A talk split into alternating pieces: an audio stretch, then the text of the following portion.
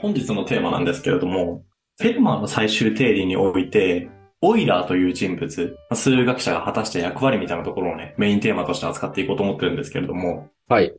まずこのオイラーという人物なんだけれども、フェルマーからちょうど100年後ぐらいの人物で、うん。なので1700年代ぐらいの数学者ですね。はいはい。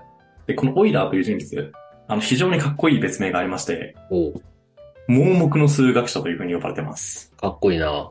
かっこいいでしょ？うん。ただこの人異名がかっこいいだけじゃなくて、マジでとんでもない数学者なんですよ。へえ。まずその評価から見ていくと、これは、オイラーのことをこう評価したときに、こういう言葉が出たよっていう言葉の一つなんだけれども、うん。人が息をするように、鳥が空を飛ぶように、オイラーは計算するっていう風に評価されてたんだって。おうよくない？かっこいいな。じゃあずっともう、普通のことのように計算をしてるというか、もう日常の一部というわけですね。で、多分ね、ほんと生きてることの一つなんだろうね。おうオイラーにとっての生存戦略というか生存本能の一つが計算なんだよ、多分。すごいな。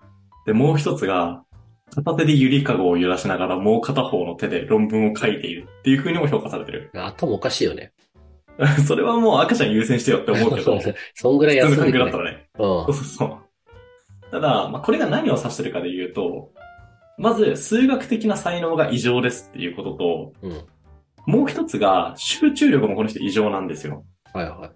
そのエピソードの一つとしてすごい有名なのが、まあ、当時、天文学の難問に継承金がかけられたのね。うん。で、その難問がもうしっかり難問だったから、もう並大抵な数学者だと、これ解くのに何ヶ月かかるんだろうか、みたいな感想しか出なかったらしいんだよ。はいはい。なんだけど、このオイラーはね、3日でこれをね、解くんですよ。すげえな。ただ、昼夜ぶっ通しで本当にもう食うも寝るも問わずに、ぶっ通しでやってたらしいのね、この3日間は。まあそれぐらい集中力がえげつなかったよっていうエピソードがこの話。うん、はいはいはい。ただ、この異常なまでの集中力には代償が伴っていて、うん。それが、まあ、盲目の数学者たるゆえんで、片目が失明しちゃうんだよね。あ、そうなんだ。うん。ただ、この片目が失明した時のオイラーから出た言葉は、おかげで気が散らなくなったって言ったらしい。あ、ちょっとわかんねえな。化け物でしょ、この人。あわかんない。ちょっと天才すぎてわかんないですね。なんでしょで、しかも、その60歳を過ぎて、とうとうもう片方の目も見えなくなっちゃう。つまりもう全盲になってしまうんですよ、この時点で。うん。で、ここでもうさ、数学者生命終わったと思うじゃん。まあ俺は思ったんだけど、うん、確かに思うね。この人ね、なんと、その後も論文発表し続けるんですよ。すご。頭の中の計算だけでもう論文書いちゃうんだって。はいはで、しかもなんだったら目が見えてる時よりも独創的で生産的になった、みたいなことを言われてるぐらい。い。うーん。ちもうわかんなくないこれ？わかんないな、正直。なんかさ、同じ人間だよねみたいになんないこれ？うん、なんかね、構造が違うのかもちょっと理解ができないね。マジで理解できないね、ここまで来ると。うん。で、じゃあそんな異常者のオイラー、今褒めてますよ、これはね。はい。まあそんな異常者のオイラーさんなんだけれども、そのね、果てしない才能と莫大な労力をつぎ込んでるわけなので、その功績も当然数学史にすごい影響を与えてるんだよ。で、これはね、結構直感的に理解しやすいと思うんだけれども、あの、高校数学で使用されてるさ、はい、あるじゃん。はい、ありますね。3.14ね。うん編。集率ね。これはね、オイラーが使い始めたんだよ。そうなんだ。でもこれだけじゃないですよ。おうあの、虚数の愛って知ってる？いや、すいません。あの、2乗するとマイナス1になる数なんだけれども、はいはい。これ数学3かな？まあ、2とかでもギリギリあった気がするけど、まあ、数学3とかでは間違いなく使う数字。うんうん。でこれもオイラーが発明してる数字だからね。うーん。あとはネイピア数の E とか、まあこれは俺もよくわかんないけど、数学3とかでやった覚えはある。えあとコサインシータとかサインシータ覚えてる？ー。いや、覚えてる。タンジェントもあるやつね。そうそうそう。あ、タンジェントはちょっと違うんだけど、あ、違うんコだ。サインとサインはね、オイラーが考えてるから。すご。だからさ、これが全部ない高校数学考えてみ。マジで3分の1ぐらいになるよ、ボリューム。確かにそうだね。計算めちゃくちゃ難しいし、ややこしそうそうそう。。でしょ？うん。これを全部作ってるのが、このオイラーさんだよ。で、しかももっとすごいのが、これはもう完全にもう盲目になった時、つまり全盲になった時の後の成果なんだけれども、もう今のコンピューターのアルゴリズムの基礎になってる計算方法も、オイラー考え出してるからね。で、これはちょっと専門的になりすぎるので、あの、詳しく知りたい方は、あの、ゆるコンピューター科学ラジオっていう、ポッドキャストの番組があるんですけれども、はいはい。そちらの結構最初期の方の配信内容である、なんか漫画の並び方は出せみたいなタイトルがあるんだよ。うん。これ本当にそういうタイトルなんだけれども、えーこれを聞いてみると、あ、これってオイラーが発明したのか、みたいなことがわかると思うので、まあ、詳しくはそちらをね、参考していただきたいんだけれども、うん。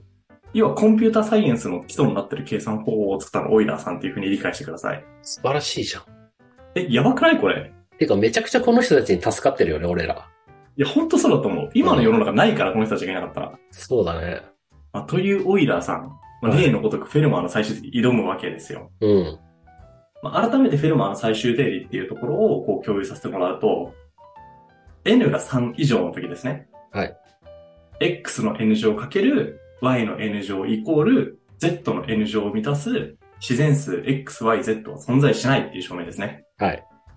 なので、3の3乗かける4の3乗イコール5の3乗には当然ならないし、うん3と4と5をどんな数字に入れ替えたとしても、このね、何乗っていうところが3以上の数だったらもう成り立たないよっていう定理ですね。これは。はい。で、これってもう何が難しいかで言うと、3以上の数っていうところがすごいポイントで、うん。数字ってさ、上限存在すると思う？しないっすね。無限大みたいなやつがあるから。そうそう、無限大じゃないですか。うん。つまり、この n に何を当てはめたらって再現がないんだよね。いや、そうだね。で、これが急に難易度を跳ね上げていて、うん。この無限っていう概念が、フェルマーの最終定理がめちゃめちゃ難しいよねって言われてる核心部分でもあるんだけれども、うんうんこのオイラーがフェルマーの最終定理を書こうって思った時に着手したアプローチの方法っていうのは、いきなり無限に対して切り込みを入れるんじゃなくて、例えば n が3の時どうなんだろうとか、うん。4の時はどうなんだろうみたいな感じで、n が具体数字の時にどうなるんだろうっていうことを観点にアプローチしてみたんだよね。うん。これさ、めちゃくちゃわかりやすく言えばさ、はいはいあの、。証明してることがさ、なんか幽霊はいないみたいなことなわけじゃん。そうだね、そうだね。そそもそもいないかどうかって、証明するのはめっちゃ難しいじゃん話で。はいはいはい、はい。で、も、要は、アフリカ大陸にはいない。はいはいはい。ユーラシア大陸にはいないみたいな感じで、ある程度条件絞って、もういないことを証明していくみたいな感じってことだよね。ああ、でもニュアンスすごいその通りかもしれない。そうだと思うんうん。まあ、幽霊っていうのはちょっと難しいけどさ、あの、ユーマとかいるじゃん。ああ、いるね。未確認生命体みたいな。で未確認生命体がいないっていうことをいきなり証明しようとするとむずいけど、うん。そうそうね、あの、どこどこ大陸にはいないみたいなことをちょっとずつね、一個一個証明してやったみたいな感じだよね。はいはいはまあ、同じことを全く言ったら今。幽霊かユーマかの違いだけだわ。でもマジでそんな感じ。い。まあ、そういうことね。で、まずオイラーさんは、まあ、日本列島にいないっていうことを証明し始めたって感じだよね。はいはい。で、オイラーが実際に n が3の時には存在しないっていうことと、うん n が4の時には存在しないっていうことをちゃんと証明しきるんですよ。うーん。なので、これにて、n が3の時、つまり、3の3乗かける4の3乗イコール5の3乗っていう式は、まあ、3と4と5の数字を何に並べ替えたとしても成立しないよってことは証明したし、うん。まあ、3の4乗かける4の4乗かイコール5の4乗っていうのも、まあ、3と4と5をどんな数字にしたとしても存在しないよっていうことを証明したってことですね。はいはいはい。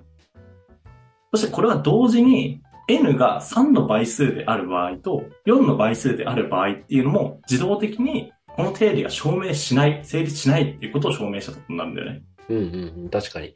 要は n イコール3の時っていうのは n イコール 3×1 の場合なわけでしょ。そうだね。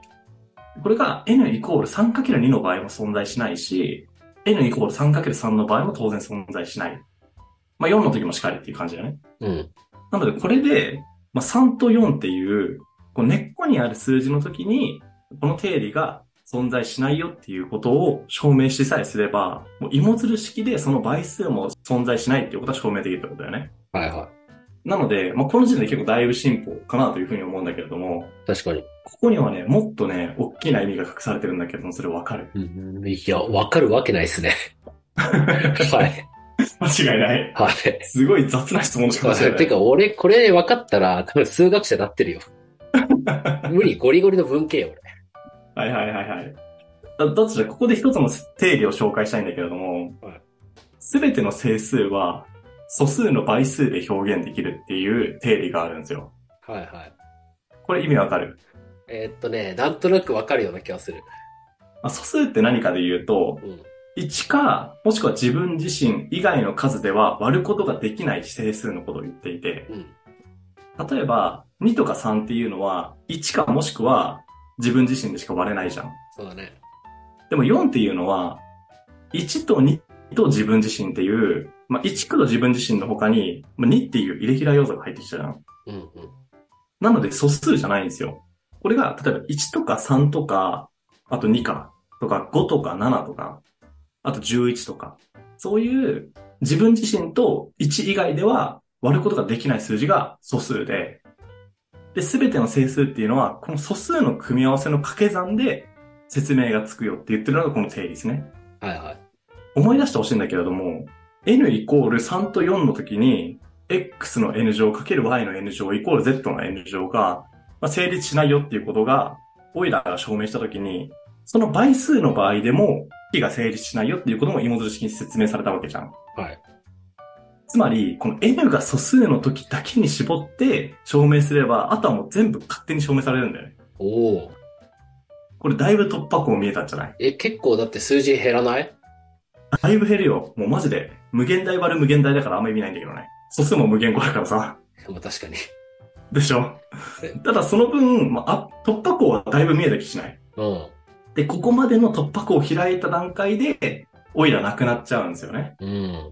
まあ、なくなっちゃうというか、フェロマンの最終定理からは手を離すんだけれども。はいはで、これでバトン1個目なわけじゃん。い。うん。